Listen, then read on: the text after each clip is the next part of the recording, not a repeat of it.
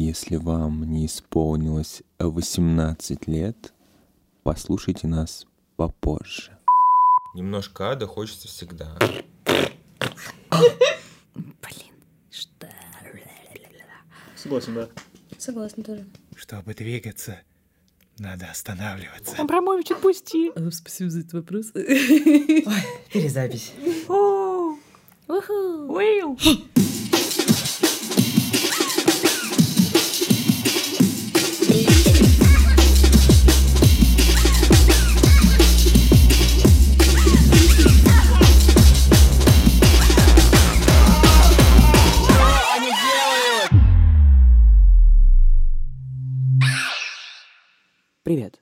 Это вторая часть выпуска про повседневность, про быт художников и художниц перформанса в России. Если вы еще не послушали первую часть, то мы рекомендуем сначала вернуться к ней, а уже потом послушать эту. Этот выпуск мы начнем с разговора о комьюнити, с того, чувствуют ли его художники и художницы перформанса и как в нем существовать. Говоря о комьюнити, очень интересно задать вам вопрос, как вы ощущаете его, А, с чем вы его ассоциируете и как вы его нашли в конце концов. Также хочется спросить, например, э, говоря о ваших проектах, как вы находите тех людей, с которыми вам было бы интересно э, поколабить, повзаимодействовать, пригласить э, поучаствовать в качестве перформеров или перформерок, да, и вообще, как вы находите людей, Я понял, что у меня сформировалась, э, э, нельзя это назвать системой, ну просто какая-то такая чуйка, эм, и тоже довольно очевидная, мне кажется, вещь, что я стараюсь работать с людьми, э, с которыми мне приятно. Не в том смысле, что это те люди, которые смотрят мне в рот и как бы гладят меня по голове и все такое. То есть это могут быть люди, с которыми я сильно спорю или еще что-то. Главное, что я доверяю им и тому, что они делают. То есть, э, мне кажется, мы все постепенно обрастаем э, такими людьми, эм, и как бы получается, что э, когда я что-то придумываю, я в первую очередь думаю, естественно, о каких-то людях, с которыми я уже делал миллион вещей, про которые их я знаю, я знаю, что они мне, если что, скажут, что я что-то делаю не так и так далее. Они еще скажут это так, что это тебя не травмирует, возможно. Да, супер важно. Говоря о комьюнити, мне сразу вспоминается то, что для того, чтобы она формировалась, нужны какие-то части посторонние э, площадки. Это может быть место физическое, а может быть и виртуальное. Для меня, например, такой площадкой стал Инстаграм, а не Фейсбук. Вот Фейсбук для меня это площадка, которой я почти не захожу, но там есть, там постоянно очень много текста, люди что-то спорят, вот, э, как вытеснение такое политического произошло туда, обсуждений. А в Инстаграме э, больше картинок, больше визуала, и они могут сопровождаться с текстом и видео, и как-то это мне ближе, потому что я созерцаю... Мне нравится сторис. Вот я, кстати, не смотрю и не лайкаю, простите, никого.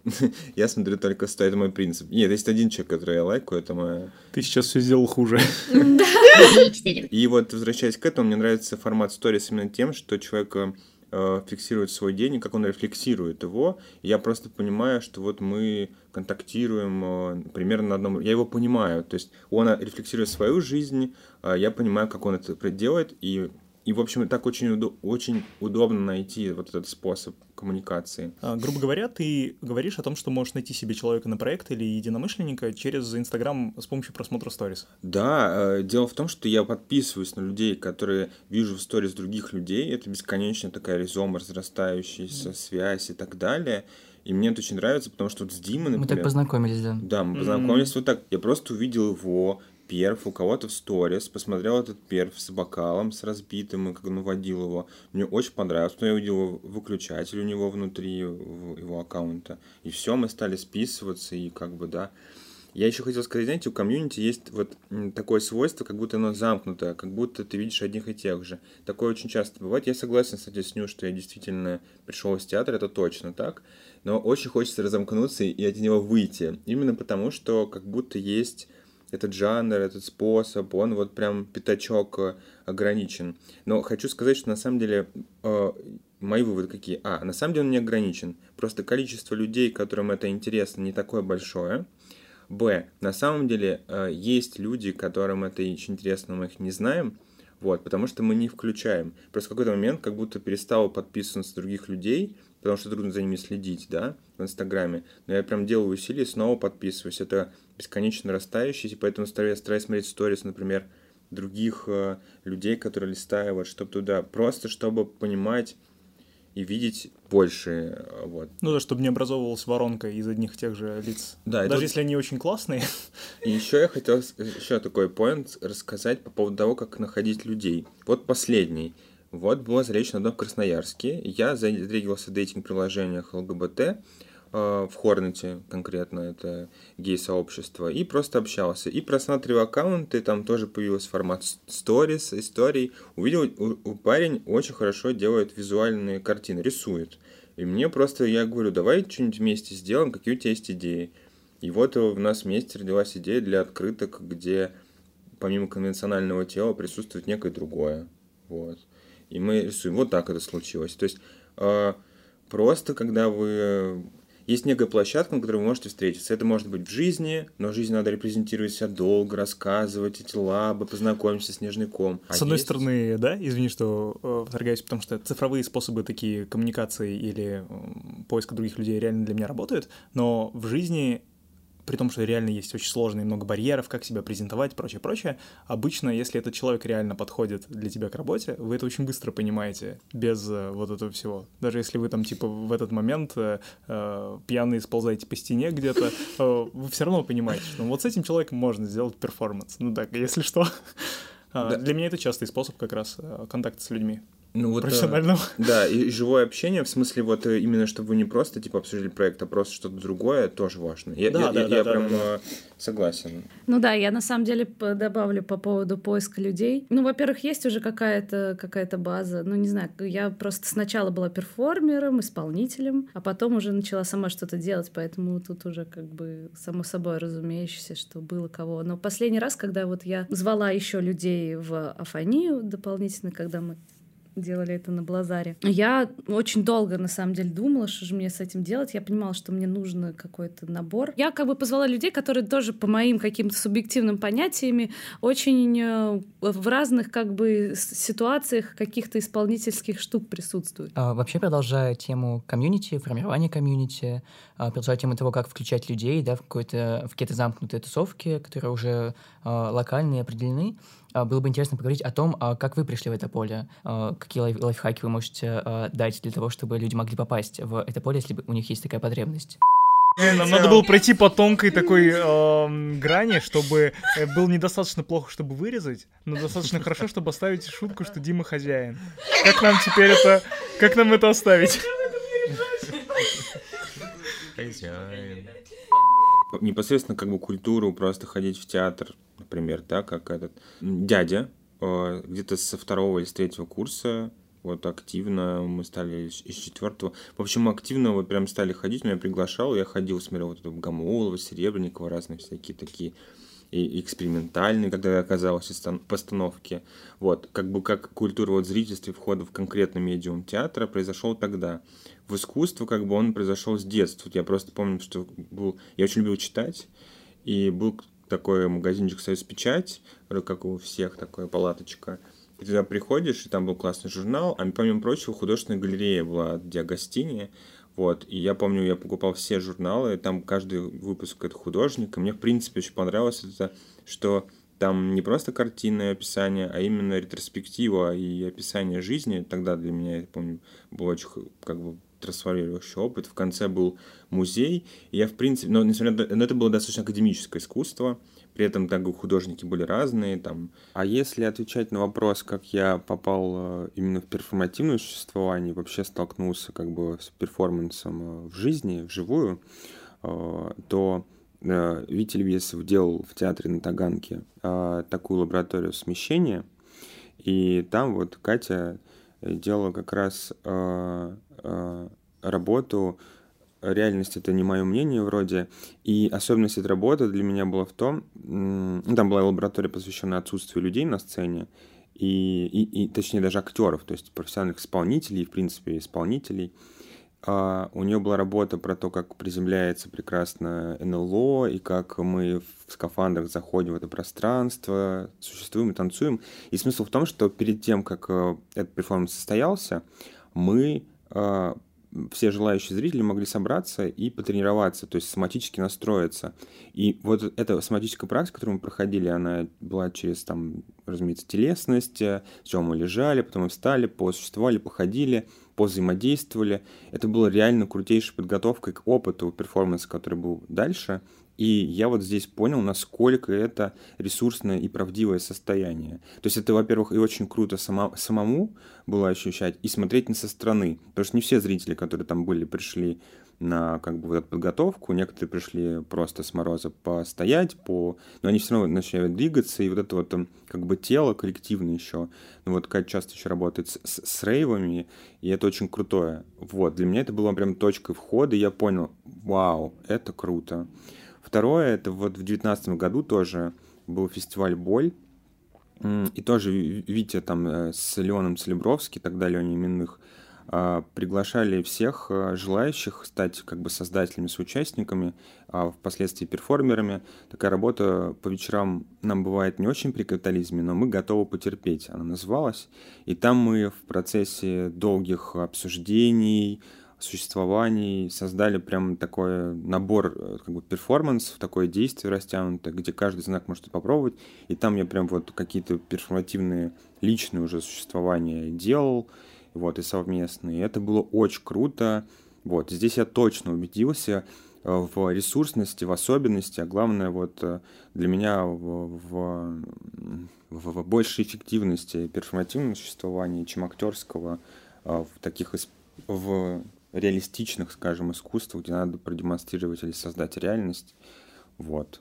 У меня просто более, э, в это же время нет, сейчас попробую объяснить, более э, такой конвенциональный вход в перформативные всякие штуки, потому что э, я целенаправленно получал второе образование у э, Юры Муравицкого на курсе Муравицкого, и там как бы было важным для мастера, э, чтобы э, его ученики были почему-то русское слово не идет. Короче, чтобы а, они очень много всего попробовали, чтобы они поговорили с разными людьми, были в разных лабораториях, и разные люди, которые делают очень разный театр, которые спорят между собой. И получилось, что через это, из-за того, что много разных а, вещей, которые ты делаешь, а параллельно приходит Аня Ильдатова и рассказывает про много вещей, которые ты можешь посмотреть, и у тебя есть возможность э, поехать на разные лаборатории или еще куда-то. Как раз получилось, что Э, я очень много для себя вещей уточнил, про многие вещи впервые узнал, а как раз многие связи впервые зародились для проектов, которые можно было делать потом. И э, как-то как так вышло. Другое дело, что это немного кот в мешке, потому что если идти этим путем и получать какое-то именно образование э, перформативное, то нужно, чтобы тебе очень сильно повезло с мастером. И я впоследствии понял и уточнил для себя, что, оказывается, это редкость, когда твой мастер заинтересован в том, чтобы у тебя что-то получилось, и как бы чтобы у тебя была какая-то работа и так далее.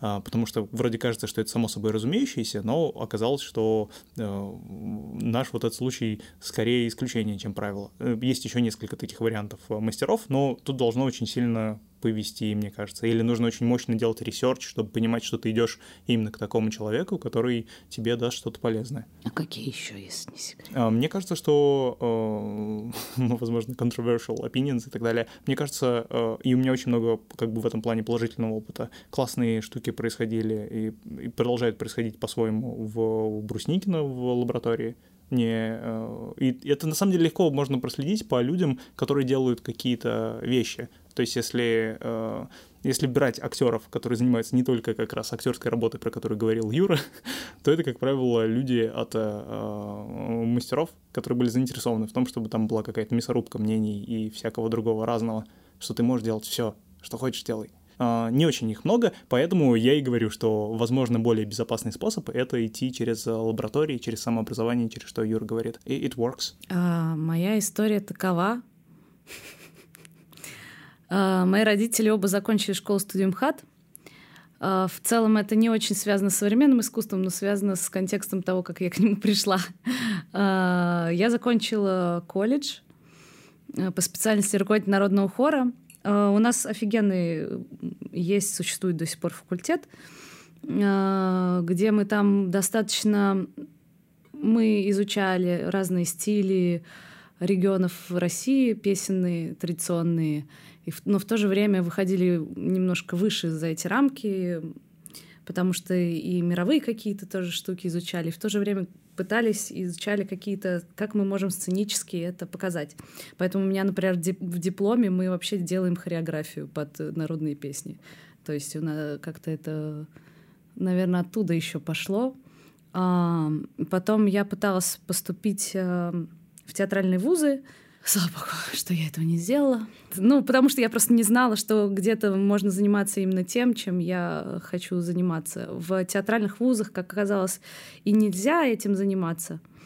А, поэтому, как бы, ну, я просто тогда об этом не знала и думала, что я, может, какая-то не такая. Но я не сильно даже туда старалась поступать, потому что я уже тогда понимала, что мне будет там.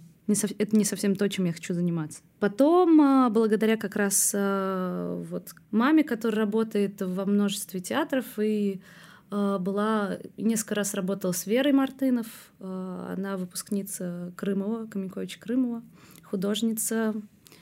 Я попала на лабораторию в музей «Гараж». Это было в 2015 году. Э, называлась «Интериоризация». И там познакомилась с Лёшей Кахановым, который, он э, художник. Благодаря ему я потом оказалась на опере Евангелия Васи Березина, и как-то мы там еще познакомились с ребятами, которые учились в СОТе, школе современного танца Дин Хусейн. И, ну, как-то пошло-поехало, я просто поняла, ну, когда, мне кажется, ты находишь, наконец-то, в своей жизни что-то, что действительно твое, это как-то само идет уже. Ну, то есть, не знаю, может быть, мой опыт — это исключение, а не правило, но как-то это было классно, короче.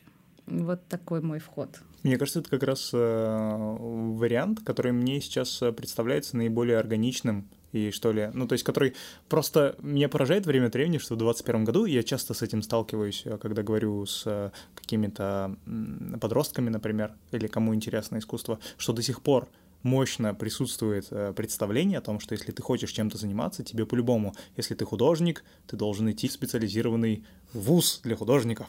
А если ты хочешь музыку делать, иди в консерваторию там и так далее. Э, из актерских тоже театральные вузы там и все прочее. Хотя, как бы, это очень далеко от, э, от истины. Делайте всякие штучки, коллаптесь, придумывайте прикольчики, общайтесь с людьми, и это прям гораздо будет полезнее, мне кажется.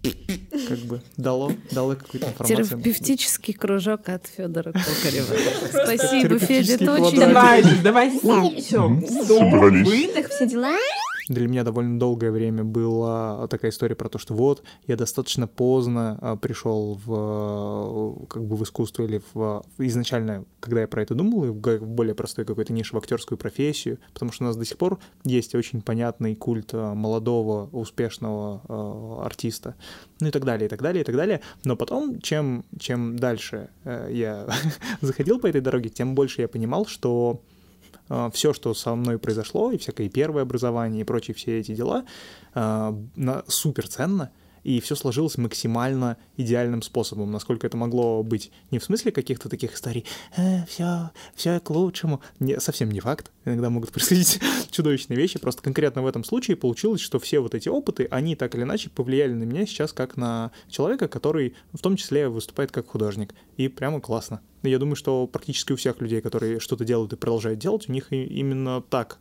И это просто твои компетенции какие-то, как такие как можно стыдиться своих компетенций, думаю я. А я еще хотел бы добавить такую претензию. Вот мы говорим о как бы нашем сообразовании, а я бы хотел сказать, вот, вероятно, нас слушают люди, будут слушать люди, которые, и мы сами тоже будем делать образовательные проекты, и в том числе можем что-то создавать. И главная претензия, собственно, в том, что ну, нужно создать такую площадку, на которой можно было бы учиться тому, чего как бы то, что трудно сформулировать, потому что вот эти вот понятия театра, перформанс, искусство настолько многозначные, что в принципе нет такого понятия, как, как будто можно диплом или что-то такое. Поэтому я за то, чтобы когда мы, когда вы будете создавать эти образовательные площадки, вы учитывали тот фактор, что нужно очень много разных э, э, скиллов, разных преподавателей, разных взглядов, чтобы вы потом уверенно могли говорить, что чему-то их могли научить.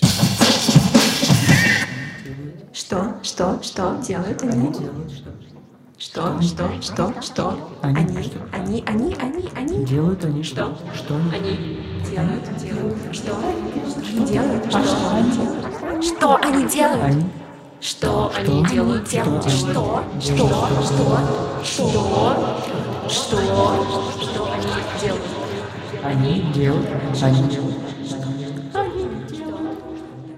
чем заключается ваша перформативная практика или э, как вы для себя определяете перформативность? Не знаю, для меня это, во-первых, перформативность, это про здесь сейчас, прежде всего. Это про естественность, про честность, про уязвимость. Моя практика связана с тем, что я работаю с голосом и телом, и с тем, как можно через телесные практики, через соматические практики э, рассматривать голос, как он где как находится и как он звучит. Но, честно говоря, я почему я так как-то считаю, что я где-то нахожусь в междисциплинарности, потому что мне очень э, важно в моих работах э, сочетать разные медиумы. Не думаю, что у меня это получается пока, но я к этому стремлюсь. А, И мне бы очень хотелось бы вообще соединить вот эти условные отчасти почему я в голове и разделила себе, наверное, вот эти вот штучки, чтобы их соединить. Ну, типа вот музыка, театр, танец, э, там, э, визуальное искусство. Э, И взять из каждого что-то свое, что могло бы родить э, что-то общее. Поэтому мне очень нравится. Это на самом деле очень разные везде практики, очень разный вез- везде подход эм, к пониманию того, что современное и что такое современное искусство. Мне лично важна, ва- важно чувственное переживание и в том, что я смотрю, на что я смотрю как зритель, и в том, что я делаю. И э, я, например, если работаю там с, вот, с театром э, или с визуальным искусством, то я все время типа рассказываю, типа, ребят, давайте расслабимся, а, давайте больше чувствовать, хорошо теоретизировать, концептуализировать и так далее. Если я там иду в какие-то, например, в, в- в танец, э, то я наоборот, как бы типа, давайте что-нибудь еще придумаем, давайте добавим каких-то штук. Хотя нет, в танце, конечно, очень много философии, концептуализации, но у нас прямо очень много работы с телом, что мне очень близко. И я на самом деле так и, и делаю. Но я бы добавила, наверное, в себя бы каких-то людей, которые бы, может быть, что-то, какие-то структуры сочетали.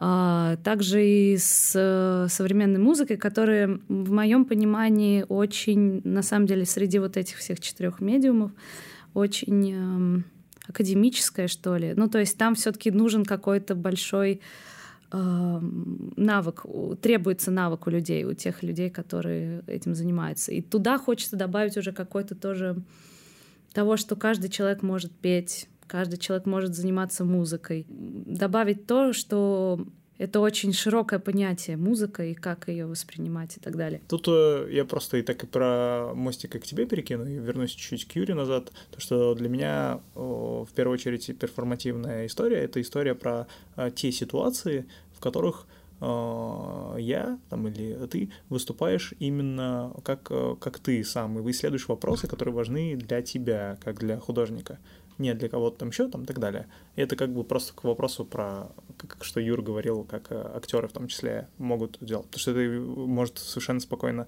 делаться так на сцене в той или иной форме.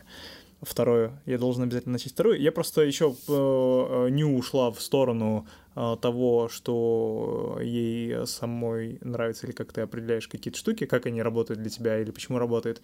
И я понял, что мне забавно сочетается сразу две противоположные концепции, и это на самом деле так и есть. Для меня максимальное удовольствие чисто интеллектуальное, такое, когда у меня сотрясаются или расширяются немного границы моего представления о мире из-за того, что я сталкиваюсь с какой-то работой, и там как там чуть происходит, меняется точка сборки или еще чего-то, даже если совсем чуть-чуть, я такой, «М, м, как хорошо.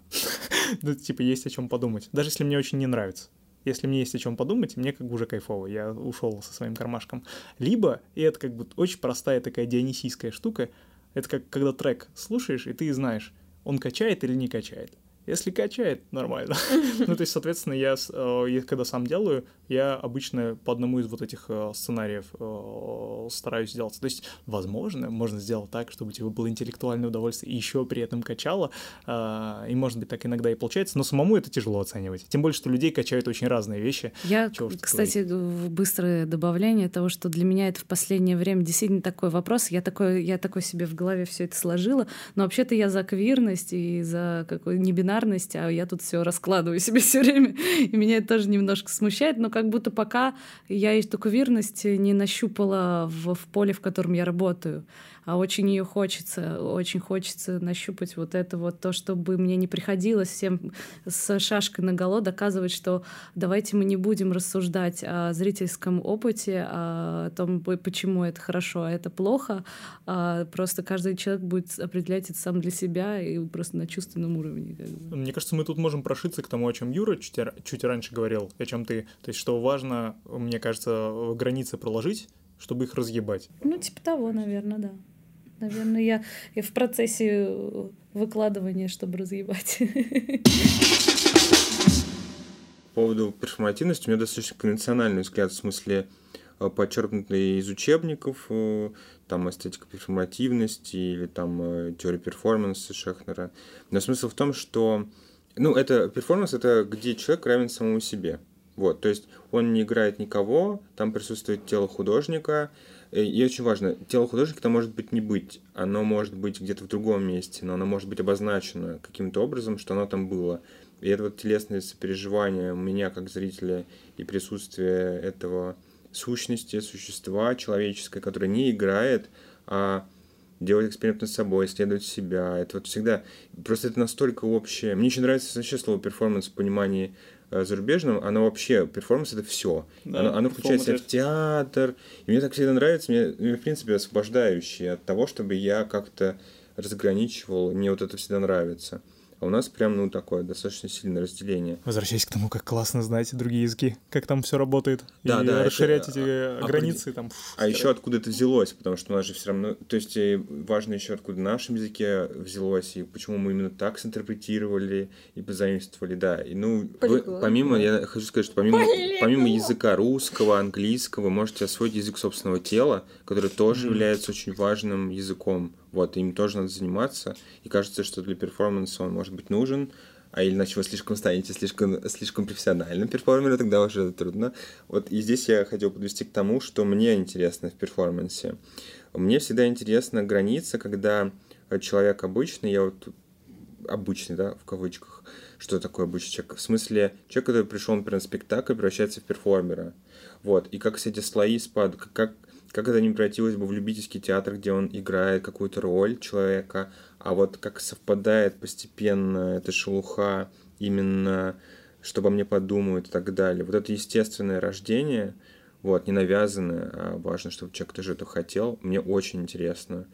Потому что для меня вот перформанс это такой освобождающий вещь. Во-первых, я могу посмотреть на свою жизнь э, через жизнь другого человека, например, через боль, где кто-то себя бьет и так далее. Я могу просто, отстранившись, как бы пересмотреть. А с другой стороны, я могу понять, насколько мы различны, насколько этот человек нашел себя, и это другой мир. То есть вот и вот между вот этими полюсами, их, наверное, намного больше в огромном нашем 3D и больше в мирном пространстве.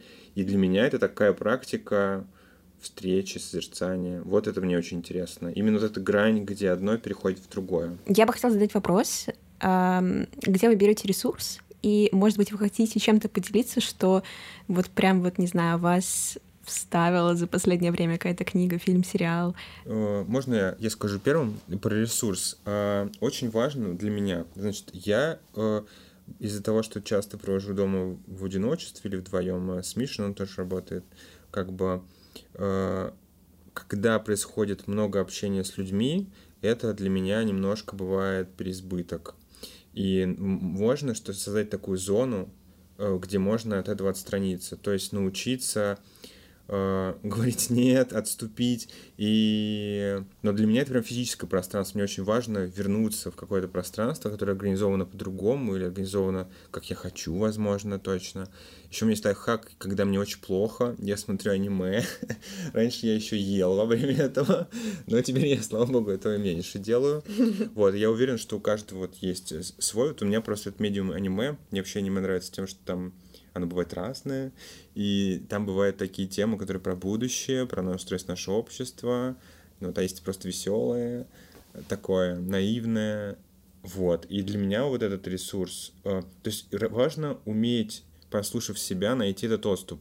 Не всегда меня это получается. Бывает, я как бы вот слишком переобщаюсь и, ну, и понимаю постфактум, что ну тогда я возвращаю. Как только осознал, я пытаюсь выстроить эту зону как бы ну, вообще, еще, вообще очень хочу сказать, что очень трудно что-то придумывать, бесконечно находясь в потоке мозгового штурма. В смысле, mm. и в коллективном. Обязательно нужно расходиться или прерывать этот процесс другим. Мне кажется, что чем больше у меня работы, тем больше того, что мне нравится именно, ну, не работы, которые мне не нравятся, а именно работа, которая мне нравится. Чем больше каких-то знакомств, такой какой-то среды, в которой ну, как бы зреет что-то, и, не знаю, и и коммуникация зреет. Возникает какая-то коммуникация, потом, возможно, какие-то проекты, э, тем больше у меня становится ресурсы и сил, поэтому в целом э, мне кажется, что у меня его меньше, когда я типа, э, что мне делать дальше, не понимаю. Ну, как просто такая особенность психики у всех же по-разному. Э, вот. Поэтому тут важна именно, не знаю, короче, у меня есть тоже еще одна какая-то моя теория того, э, что нету как бы плохих людей, нет плохих профессионалов, а, нет там каких-то особенной компетенций у кого-то, есть как бы не очень удачное или как-то токсичное иногда, или, может быть, это не токсичное, но как-то не сложилось. Организация какого-то вот коллективного процесса. А, когда мы находимся в той ситуации, когда вроде все классные, все знают, все много всего умеют, но не получается, что-то не выходит. И, э, ну, то есть это, с одной стороны, должна быть как-то ответственность каждого, с другой стороны, ответственность того, кто это все организовывает тоже. Ну, то есть такое какое-то взаимообмен. И, конечно, в таких ситуациях э, ресурса меньше. А когда все так, все хорошо, все складывается, происходит больше ресурсов, и у всех э, что я нанесла? Да, да. И меня вставляет любовь. Последнее время. Да, соглашусь, это правда. А, я из тех больных ублюдков, для кого самое продуктивное состояние — это состояние светлой печали и вообще как бы не, некоторых страданий. Если все хорошо, то это, ну, классно, конечно, как бы грешно говорить, что не так, но не так продуктивно для меня. Я несколько лет назад для себя открыл необходимость того, необходимость отдыха, что людям нужно отдыхать. Я даже помню, у меня был момент такой, как описывают обычно в книжках, там, типа, когда яблоко упало или еще что-то. Я прям помню, что я такой...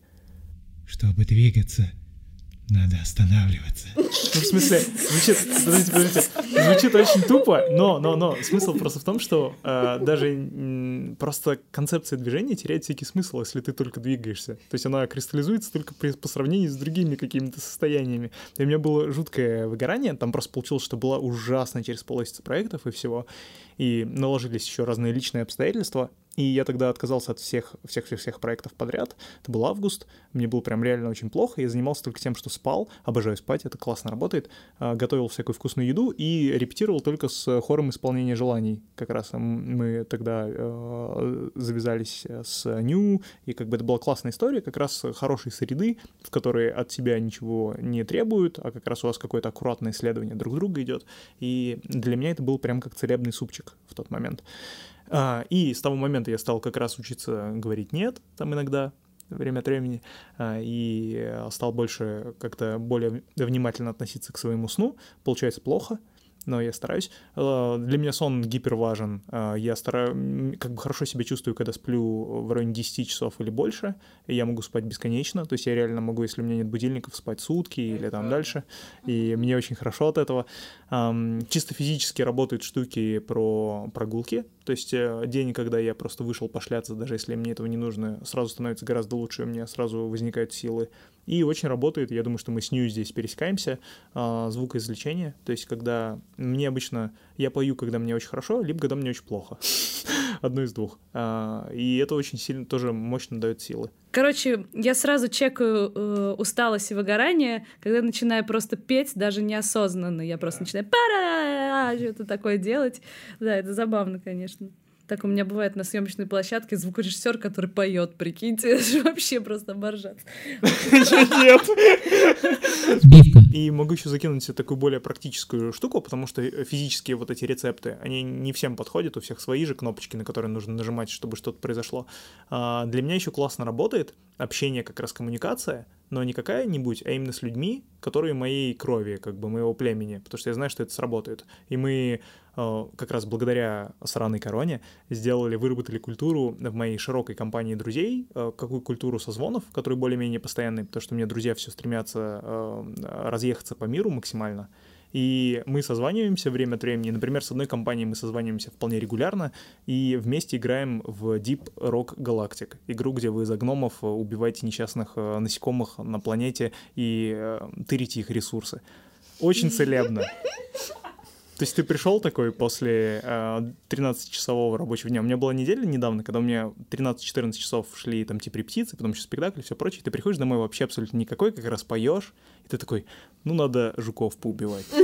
Так хорошо. В смысле, с друзьями восхитительно. Они делают тем, что, что, что, что, что, что они делают. Они делают, они делают, они делают, делают, делают, делают, делают, Что? делают, делают, что, они что, что, что, делают, что, они делают, они, они, они, они что делают, делают, что они делают? что они, они делают, делают, они что, что, они делают.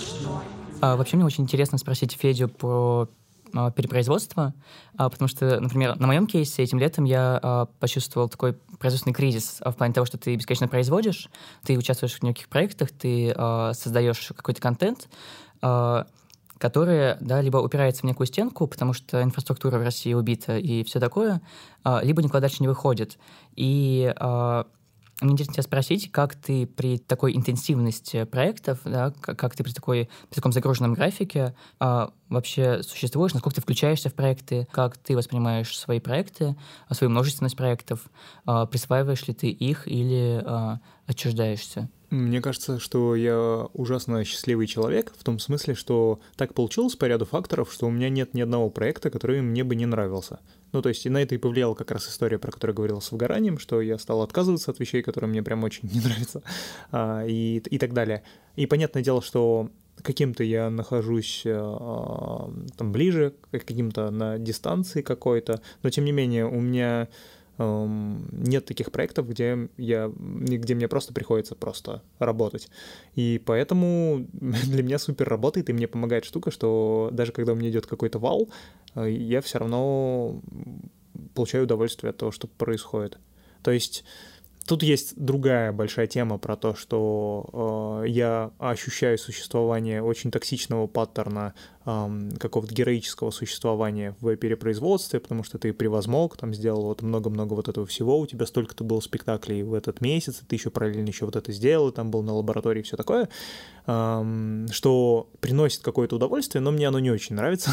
я думаю, что я стараюсь с этим работать и от этого отходить э, по подальше. Эм, то есть так, такая сторона у этого тоже есть. Не классно, никому не советую. Это вот путь, я узнаю просто вот эти звуки. Как у, них- у нас были звуки же выгорания уже? Или что это было? Вот что-то такое начинает звучать, и я понимаю, что надо, э, при... надо тормознуть немножко. Э, А так, я просто счастливчик, к, сож- к сожалению, к счастью, не знаю. Так вот получилось. И Я хотел еще, можно по- лучше. производство с другой стороны, с человека, который типа заказчик, может быть, иногда вы- выступает. Но у меня еще и с экологической точки зрения, меня вот беспокоит следующее. А, У нас определенно много производится искусства, и это нормально, это как бы э, как и всего, чего происходит. Единственное, как будто бы есть такой текст, что нужно всегда производить оригинальное, и поэтому это бывает через боль и так далее. Просто вот лично для меня, например, оригинальность не важна. Для меня не, не надо, чтобы все люди придумывали все постоянно новое. Вот. э, Я за монтаж, например, чего-то старого, или за повторение, но я, которое я не, верю. Я не считаю, что что-то можно повторить два раза одно и то, э, одинаково. Вот. И мне кажется, что умение э, вот это как раз иногда... А, самое важное, чтобы было уместно. Вот, то есть что, то, что я собираюсь сделать в этом месте, в это время с этими людьми было уместно.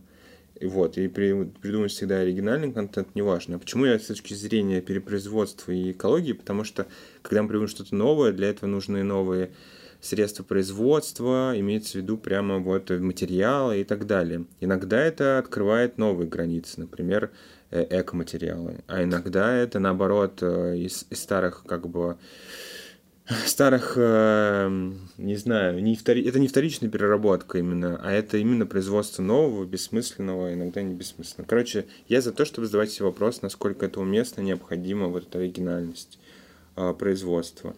Во-вторых, хотелось сказать, что вообще, в принципе, у нас производится много культуры, вот, и не всегда понятно, зачем. То есть, вот у меня, например, претензия производства культуры институциями, которые как бы должны производить, и, и их задача как будто освоить все больше бюджета, значит, они все больше должны еще сделать и так далее.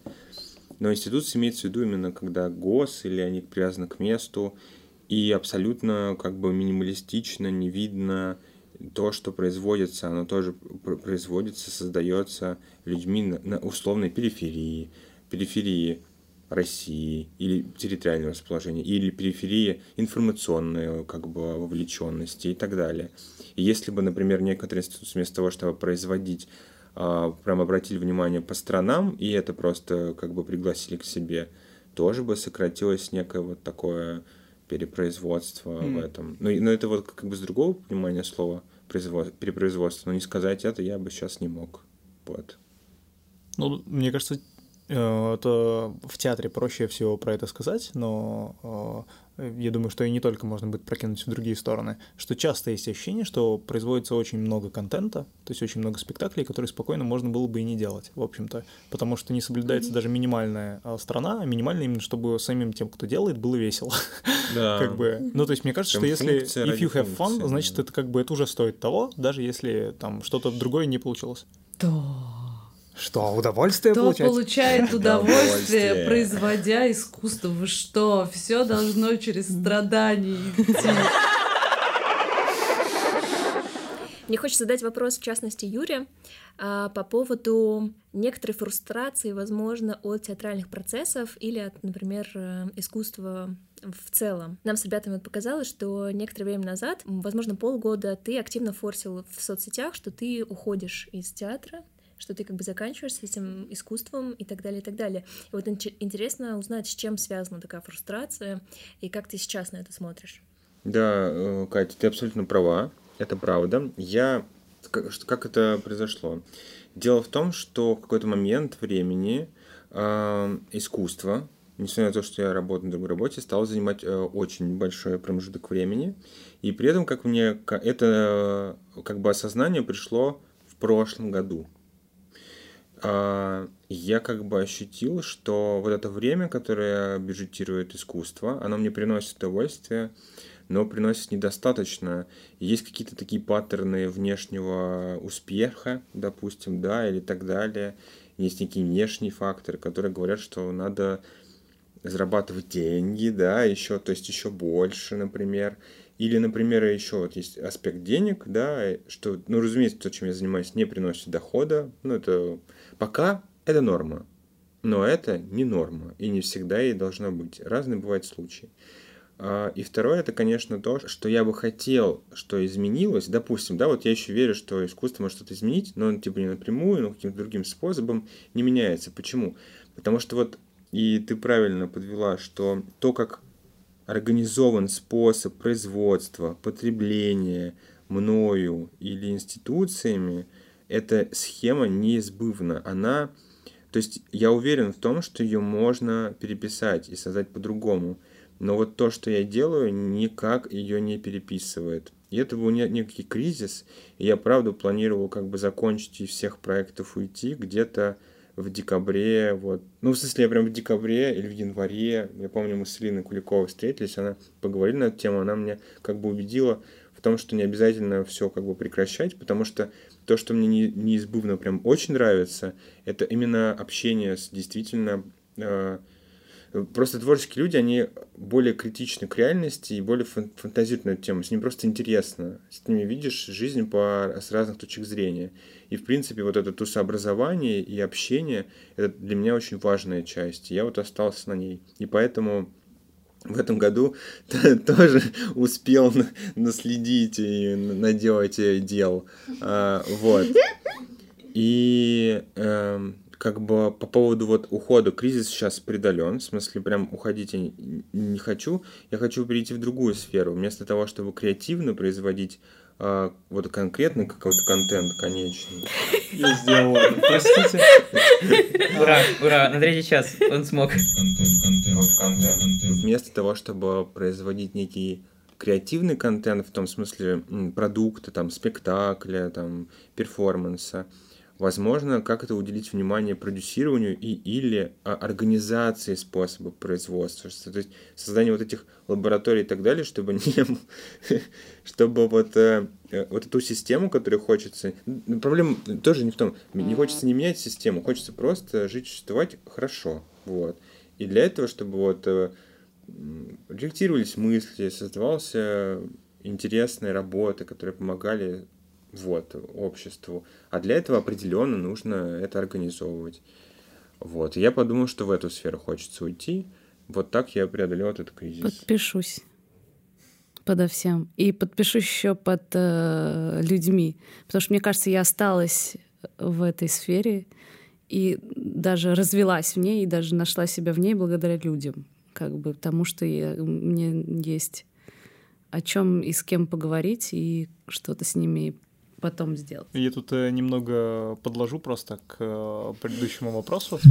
Просто к тому, что э, в том числе, мне кажется, у меня не срабатывает прям совсем гиперусталости от переработки, потому что я практически все, что делаю, э, в первую очередь это на людях завязано определенных. Я в том числе делаю очень много вещей не очень выгодных в плане затрат времени, и, там типа по получению денег, но потому что с прикольными людьми. Идешь там типа в тот же VAC, с Юлией Арсен на ринге драться с, в смешных костюмах. Очень весело делать, очень мало денег, очень много усилий. Worth it. Я бы хотела спросить про сотрудничество и э, коллаборацию с институциями. В частности, я помню, что после премьеры показа Афании Ню в Блазаре э, Ню написала пост э, с э, ощущением невидимости, невидимости перформанса и частного перформанса Афани.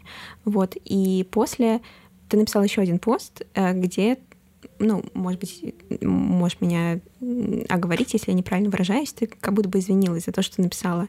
И мне было довольно грустно это читать, потому что как будто бы было очень много комментариев, которые э, шеймили тебя за то, что э, ты просто выражаешь свое недовольство. Вот. Можешь ли ты, может, про это как-то поподробнее рассказать? И э, в чем для тебя был конфликт, в чем для тебя было ощущение вот этой вот невидимости или чего-то еще, и остается ли оно сейчас? История с Блазаром. Мы показали Афанию на Блазаре, и это перформанс. А на ярмарке молодого искусства Блазар не продаются перформансы, потому что никто вообще, в принципе, сейчас не понимает, а, как их продавать. Но ярмарка молодого искусства продает все остальное: видео, там, скульптуры, картины, все-все-все, кроме перформансов. Перформансы, как мне тогда показалось, для них это какая-то такая событийная программа, который, на которую они выделяют бюджет, очень маленький бюджет, потому что, ну, все-таки они хотят какое-то большое количество интересных молодых художников показать. В этом понятно, но как бы бюджеты маленькие. Я написала о том, что если вы, вы считаете, что перформанс это тоже современное искусство, что это часть поля современного искусства, стоило бы, ну, может быть, хотя бы даже не продавать, но как-то говорить о том, как мы можем их продавать, как что с этим делать, там, не знаю, делать какие-то питчинги проектов, как делать, например, в кино, делать, я не знаю, портфолио ревью художников перформанса. Ну, то есть как-то обнаружить вообще этот вид как вид искусства, потому что как мне показалось, на Блазаре это выглядело не как вид искусства, а как вот какое-то развлечение на вечер. И я об этом написала и отметила там координаторку, которая меня координировала. А, и она отреагировала очень положительно как-то и хорошо, и пообещала поговорить об этом как-то. Ну, то есть туда это дошло. Вот я к этому что положительно. Что там окажется, я не знаю. Но, по крайней мере, они как на самом деле очень открыты, и я думаю, что они просто работают только второй год. Но я думаю, что вполне возможно, что что-то что-то произойдет. Но я не могу утверждать этого и вообще, в принципе, уверять, что что-то произойдет. Но разговоры такие есть, и это классно. А вторая история я рассказывала про свою работу в Музее современного искусства «Гараж», где я работала на проекте Павла Альтхаммера «Тишина». Это было такое пространство летом 2021 э, года, где был построен сад э, на территории парка Горького, рядом прям с музеем «Гараж», где мы проводили медитации для э, любого желающего. Я не, не, это не первый проект, э, в котором я работаю на музей «Гараж», и как бы до этого я работала больше как, как не как художник, а как перформерка, как, там, как у них часто это называется перформативная медиация. И э, ну, в этом проекте там нам дали достаточно большую свободу, и э, потому что и Павел такой художник, который все создал, он вообще такой почитал наши идеи того, что мы будем делать. Я там предложила серию своих практик, которые связаны с, тем, э, с темой моего искусства. И он такой, делать, что хотите, классно, все супер. И мы, естественно, делали, что хотели. И там у меня появилась целая художественная история. И я как раз э, написала той проблематики, что как бы я уже тут в этом проекте стала художником в процессе. Ну, точнее, я и так и до этого проекта им являлась, но просто меня как бы так, э, может быть, возможно, позиционировали по-другому. Вот. Но тут мне как бы была ощущение того, что как бы для, для музея «Гараж» э, люди, которые за, э, занимаются вот э, образовательной, как это называется, образовательный отдел, почему-то не является частью художественного. То есть это, в принципе, мне кажется, такая обычная история в институциях, когда вот если ты не художественный отдел, не выставочный отдел, а занимаешься какой-то другой историей, то ты не искусством занимаешься, а вот как бы типа побочным чем-то. И в целом я об этом и хотела рассказать, о том, что вот, ну, я, естественно, могла говорить только со своего опыта и, и э, отвечая как бы, ну, как бы рассказывая о себе и о том, что вот я да, а пожалуйста, посмотрите там условно там э, те, кто является там руководителями других отделов, а то, что я художник, и вообще у нас тут художественные практики, и это тоже может быть частью, несмотря на то, что мы работаем как бы в другом отделе. Это очень, ну, э, в комментариях было много разговоров, и это просто, мне кажется, неправильно было воспринято моей непосредственной начальницей э, о том, что, типа, э, как будто бы она что-то не то делала, и мне показалось, что, может быть, я неправильно это сформулирую, поэтому я написала второй пост, что я не это имела в виду, а вот это. А получилось, что я как будто извиняюсь, но на самом деле э, я как бы просто хотела говорить о том, о, то, о том, что э, художественные практики — это очень широкое поле вообще всего, и давайте мы будем иметь в виду и, и другое, не только то, что кураторы одобряют или не одобряют, хотя куратор как бы тоже все наши проекты видел и смотрел. так далее. Ну, как-то как будто было такое отношение, что типа это какое-то развлечение для зрителя. Это у меня как раз и соединилось с историей Блазар, пото- потому что вот да, это опять же такая как будто про развлечение зрителя перформанс, а не часть современного искусства. Блин, это целая мощная история про восприятие тебя, про презентацию, про то, что часто мы оказываемся в достаточно неравном положении по сравнению с институцией, потому что когда ты ну, то есть это тоже, опять же, цинично может прозвучать, но это просто как-то рутинно происходит. Если ты как-то неудачно сформулировал там или еще что-то, а, то у тебя, как правило, как у частного лица или как у художника, нет особо возможности иметь второе слово там или еще что-то. Институция нависает над тобой, как бы, при том, что у институции это вообще, в принципе, у нас, э, мне кажется, большие проблемы с институтом репутации в целом, как бы э, взятки гладкие. А, ты такой, ну, все понятно, Нюси Макина наехала, потом извинилась, ну и что-то такое. Типа очень легко составить какой-то нарратив. Ам, К сожалению, это вот так работает. Не уверен, что с этим можно делать. Я как раз хочу сказать спасибо большое. Я просто не знал об этих поинтах. Я знал только вот о том, что ты мне рассказывал в Блазаре, а вот этих не знал.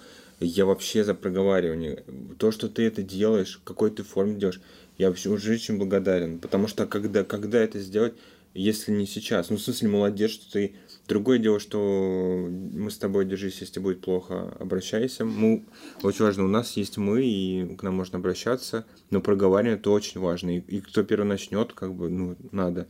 А вообще вот эта вот идея, меня вообще поражает, что креативные институции не, э, не как партии, типа, не может быть мнение отличного от партии. Наоборот, М. все- для наоборот, креативные институты, наоборот, все должны быть разные, и как бы спорить, и сходиться. А так получается, что должно быть одно единственное мнение, и поэтому все работники как будто защищают институцию, хотя на- на- насколько мое тело стало телом институции. Да тут еще безумно классная штука, что когда ты говоришь про ситуацию э, с Блазаром, потому что я помню э, как бы пост, все вот такое, но при этом я не видел отклика, который был бы от представителя. И когда ты начала говорить, и вот это увидела моя координаторка, и у меня в голове сразу автоматически как бы и она мне там Да. та-та-та-та-та там. И тут ты говоришь, и она как бы согласилась, и у меня такой как бы оу внутри головы, типа классно. Ну, в смысле... Да, я сама в шоке была. Давай, давай, все. Собрались. Так все дела? Опять же, чуть-чуть э, э, как бы прошивая назад, получается, у меня так э, получилось, опять же, по ряду обстоятельств, что эм, у меня много проектов в разных э, театрах, и типа сейчас получится, вот если мы зимой выпустим э, в практике э, спектакль, то я э, на всех прикольных площадках, на которых мне хотелось поработать, как бы у меня там какие-то спектакли есть или были, или что-то такое. Но при этом получается, что я сейчас думаю, почему так получилось, получается, что я все равно сшиваюсь с людьми, с определенными. То есть я а, в этой конкретно своей работе практически никогда не взаимодействую с, с институцией как некоторой абстрактной фигурой или с институцией напрямую, а, как правило, есть люди, которые для меня работают проводниками, или которые как бы такие типа, так, я тебя зову, Федь, это типа под мою ответственность, как бы там вот это все. То есть получается, что вот такие а, моменты работают. И, и то есть эти люди становятся подушкой Да, между, да, да, да. взаимодействия. Тогда, но я хочу сказать тогда, просто я вот э, недавно участвовал э, вот лично одно в Красноярске в рамках фестиваля территории Красноярска. Полина Шатохина меня пригласила, и она занималась как раз, то была человеком, который, она прям помимо того, что она была куратором, самым производителем контента, она еще связывала нас с фестивалем. И я с фестивалем никак не общался. Я вот про себя думал, как это я наблюдал, ну, мы проговорили, насколько это трудно быть вот этим как бы сглаживателем Проводником. всех углов и договоров между людьми, а еще ты являешься художницей, ты еще распята, ну как бы вот это прям Нет, это вещи великие люди, конечно. Блин, э, мне чуть-чуть это еще прямо заставляет думать про то, что мы с Наташей Тихоновой говорили, которая э, резидентка гаража была прошлого э, набора и отличная художница и кураторка. Она как раз у нее один из мощных таких спичей про то, что у нас не хватает как раз кураторов или людей, которые создавали бы инфраструктуру, то, что мощно на- насаживается на то, что ты говоришь. У меня просто супер уважение возникает к людям, которые могут выни- э, выполнять эту функцию, потому что я могу такие штуки делать только кратковременно. В смысле, то есть, если, если там все горит, и нужно выброситься в горящий лес, и типа сказать, ребята, давайте, я могу это сделать, это сработает, все круто. Но если тебе нужно типа 6 месяцев вести проект, то я лучше себе отпилю все как бы руки и ноги по, по очереди. то есть это как бы плохая точно будет история. И супер круто, что такие люди есть, потому что если бы не было вот этих как бы э, проводников или подушек, как ты сказал, то у меня как бы большая часть моих э, проектов проектов или историй просто бы не было. В связи с этим у меня есть э, небольшой вопрос. Ребята, как вы видите э, будущее перформативного поля? О, черт его знает! У меня вдохновляющая свобода пришла в голову. Все. Да.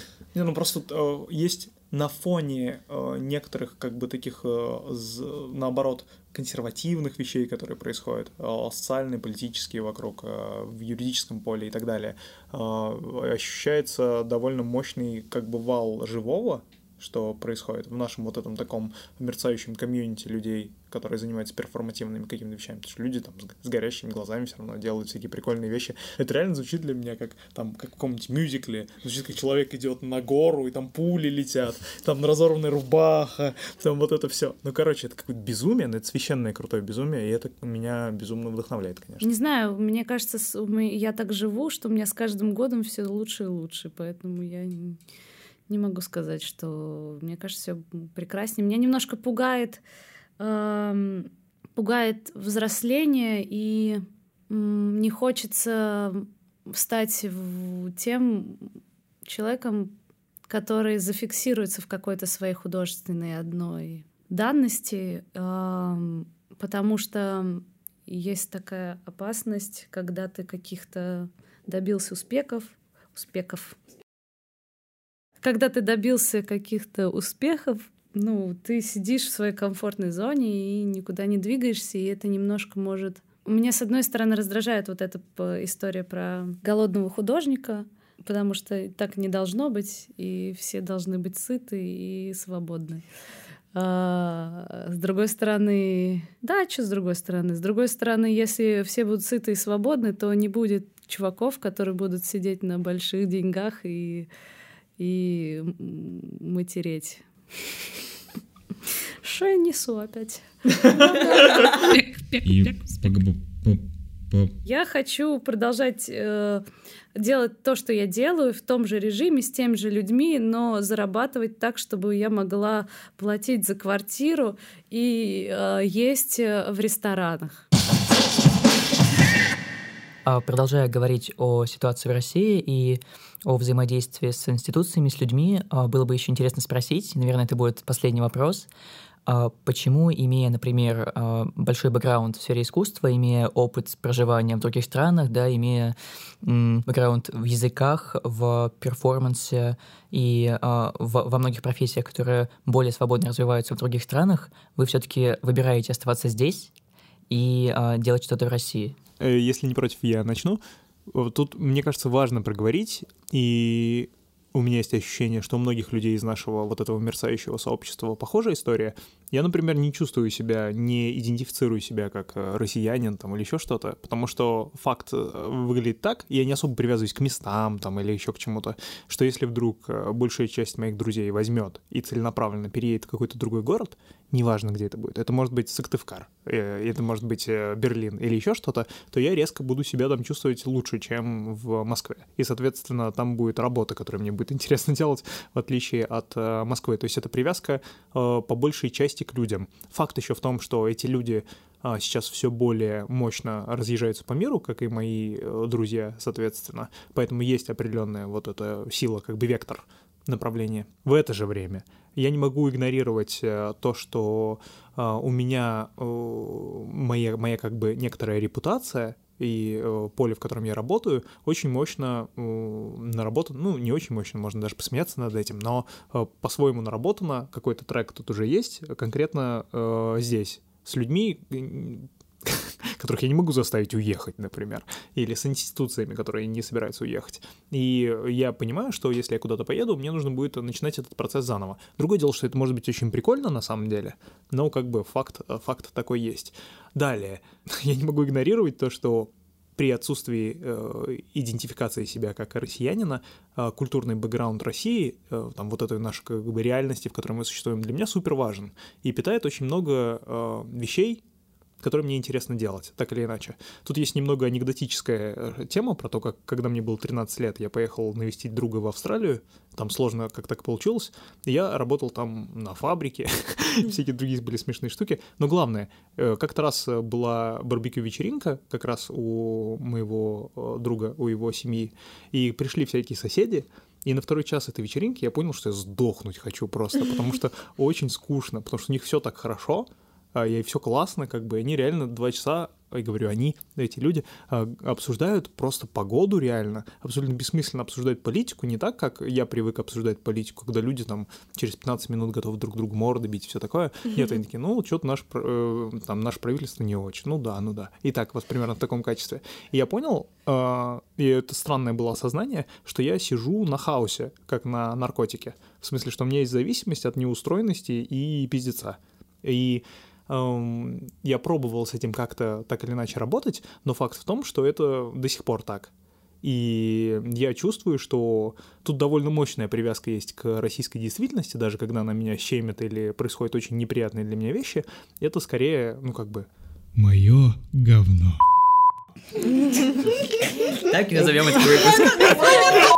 И опять же, мне кажется, было бы нечестно не проговорить, что ну и страшно, ну, потому что я не супер юный, и у меня ограниченное количество сил там и все такое. При этом Говорит я... Федя, у которого по 13 часов э, графики неделями. Ну, сколько я смогу это делать, ладно. ну, короче, просто, что э, страх тоже присутствует, это тоже определенный фактор. Все может произойти, чего уж там. Я хочу начать с того, что я так долго 30 лет находила себя в этом городе, что будет обидно заново где-то это еще начинать. Ну, точнее, не обидно, а просто, ну, я, мне кажется, еще раз это, ну, я не знаю, но это будет сложно, короче. И я бы с удовольствием уехала, если бы меня позвали. Вообще без проблем. Просто, ну, как, ну, как бы позвали делать художественную свою работу, то, чем я как бы занимаюсь. Но мне кажется, кстати, что в случае Нью тоже, если вдруг получится, что э, какая-то часть мощная ядерная э, твоих э, сотоварищей куда-то переедет, то я думаю, что тебе там будет э, достаточно комфортно. Ну, вообще-то не хочется, в принципе, вот этой истории, чтобы вообще существовала эта история, сейчас немножко про утопию, э, с эмиграцией какой-то. Вообще просто хочется, чтобы мир был свободен, не было границ, чтобы мы могли перемещаться и делать разные вещи в разных местах. Там, не знаю, так же вот как мы встречаем непохожих людей, которые занимаются другим искусством или вообще не занимаются искусством. Также и встречать других людей, э, людей из других стран. И потому что там все равно даже те люди, условно занимающиеся той сфере, это все равно совершенно другая, потому что другие контексты, другой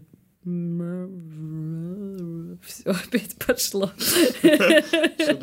Другой ну, короче, они росли в других условиях, вот, и, и это прикольно, в общем, да. Да, как же наша любимая встреча с другим.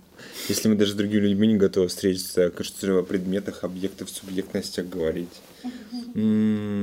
А, это хороший вопрос, потому что я когда-то давно отвечал на себя прям очень резко, я прям очень против. Я всегда вот, когда общался с, с людьми, я вот прям вижу, что они а, вот чуть-чуть, и все, они уедут за границу.